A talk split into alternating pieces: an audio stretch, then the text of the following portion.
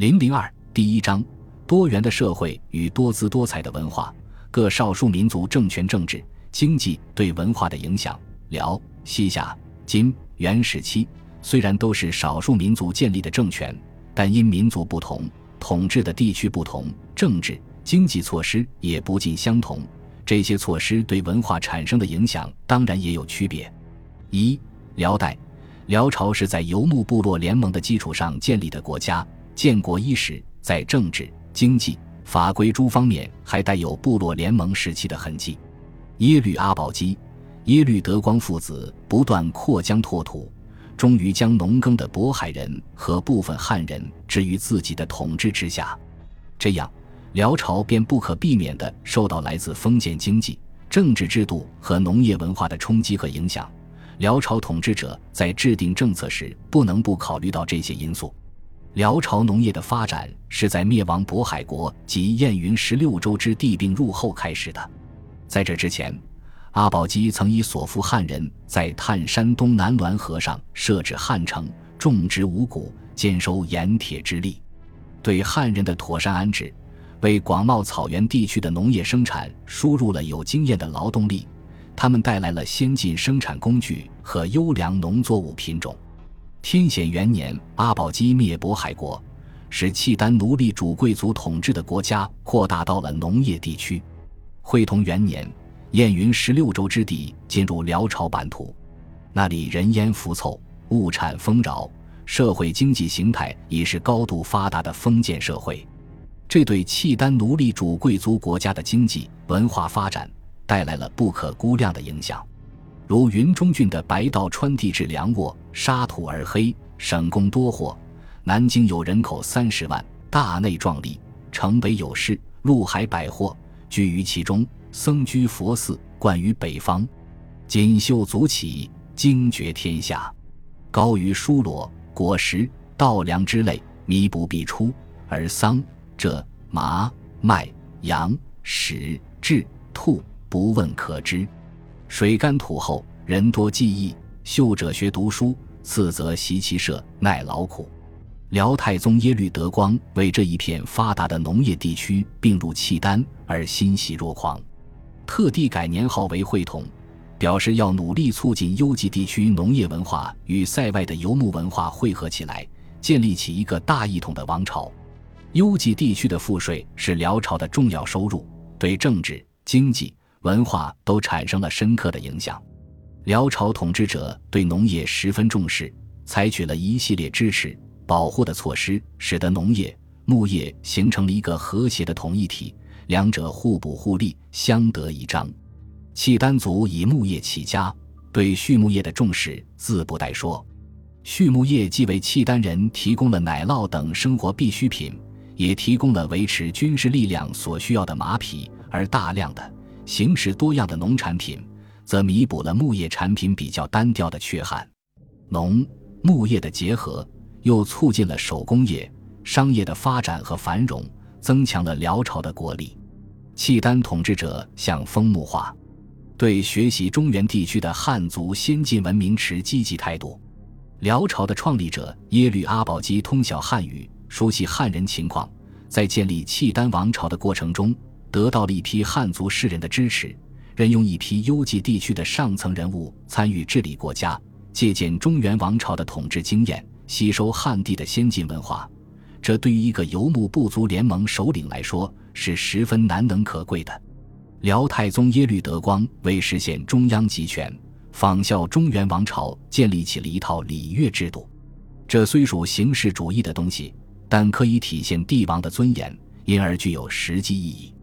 后晋的大臣冯道增给太宗、数律太后送来代表天子身份的法驾。会同三年，耶律德光至燕京时，就被法驾入城，在这套仪位引导下进入燕京大内，在元和殿上行入阁里，他已经以封建帝王自居了。会同九年，辽太宗灭后晋，将后晋的诸司辽吏、嫔御、宦寺、方济、百工、图籍、立相、史经。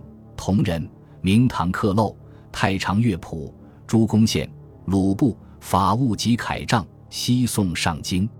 大量汉文书籍的输入、翻译，不但把中原地区的科学技术传入了草原地区，而且也传入了中原地区封建地主阶级的思想和统治经验，促进了契丹地区草原文化的发展。澶渊之盟后，宋辽双方府谷不明，使遥相接，两国关系风急月朗，进入了一个新时期。辽朝在立法、施政、治理等方面更加刻意仿效宋朝。辽圣宗因喜读贞观政要，仰慕唐太宗李世民和唐玄宗李隆基的为人，改名为隆绪，以示与隆基比肩。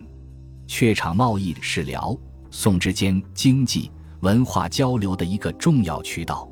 在此之前，辽同五代的梁、唐、晋、汉以及十国中的吴越、南唐都有贸易往来。辽朝曾以赵延寿部下乔荣为回土使。往来贩役于辽晋之间，获利倍喜，但都不及辽宋贸易的规模。宋朝设官凭户食物价，稍优其职与之。辽方用盐、布、羊、马、驼、北珠、玉器等换取宋方的茶、香药、增帛、漆器、酒精等，双方都从榷场贸易中获得了利益。双方既是唇齿相依的邻邦。又是敌意尚未完全消弭的兄弟，彼此都规定有不准向对方输出的物品，但私贩填补了这一空白。宋朝的印本书籍与文人诗赋得以源源不断流入辽朝。辽朝的政治制度也具有自己的特色。由于辽朝境内契丹人、汉人风俗习惯、生产生活方式存在很大差异，不便于治理，因而辽朝统治者采取了因俗而治的政策。即以国制治契丹，以汉制待汉人，在统治机构的设置上，就是官分南北，从中央到地方都设有两套平行的行政机构，即北面官与南面官。北面治公帐、部族、属国之政，办事机构设于皇帝御帐之北，各部长官由契丹贵族担任。南面治汉人州县、租赋、军马之事，办事机构在皇帝御帐之南。长官由契丹贵族、汉人、渤海人中的上层担任，管理汉人、契丹人事务。北面官的最高权力机构是北枢密院，也叫契丹枢密院，长官为北院枢密使、知北院枢密使事等。南面官的最高权力机构是南枢密院，也叫汉人枢密院，长官称南院枢密使，通知南院枢密使事等。除了北南枢密院这样实质上的宰辅机构外，辽朝还设有名义上的宰相，南北分设，即北面宰相、南面宰相。辽代的北面宰相不过是皇帝之下的部族官，南面宰相也只有在兼枢密使的情况下才有实权。北枢密院位在北南二府以上，皇权通过它贯彻到二府，直至各部族，与官职分为北面、南面相适应。辽朝的法律也有藩律与汉律之分，藩律适用于契丹人、西人等，汉律则适用于汉人与渤海人。地方统治机构也体现出因俗而治的特色。契丹等游牧部落以部落治理，在汉人和渤海人居住地区则设州县治理。除此之外，还设有头下州，头下也做头下，是辽朝王公大臣。七万贵族以征伐所得俘虏奴隶建立的司城，辽朝建有五京，即上京、中京、东京、南京、西京。初期以上京为首都，后迁中京。但是游牧的契丹人所建的国家具有行国的基本特征，它的政治中心不在五京，而在四十那波之中。那波又称奈拔、那波、剌波、那保。即汉语的行宫、行在之意。辽朝皇帝一年四季不停地往返于四十内波之间，它不是皇帝一般的居留地，而是处理朝政的场所。四十内波初期地点不同，到后期地点逐渐固定。春那波主要活动是习武和祭祀，秋那波是狩猎，夏那波和冬那波处理政务，称之为春水、秋山、坐冬、纳凉。春纳波的地点在长春州的鱼儿落，夏纳波在永安山、拽子山一带，秋纳波在庆州，冬纳波在广平店，及今西拉木伦河与老哈河河流处的一片平原上。由于辽朝统治区域既有游牧地区，也有农业地区，因此辽朝的文化也体现出了游牧文化与高度发展的汉文化互相影响、互相吸收、共同发展的特点。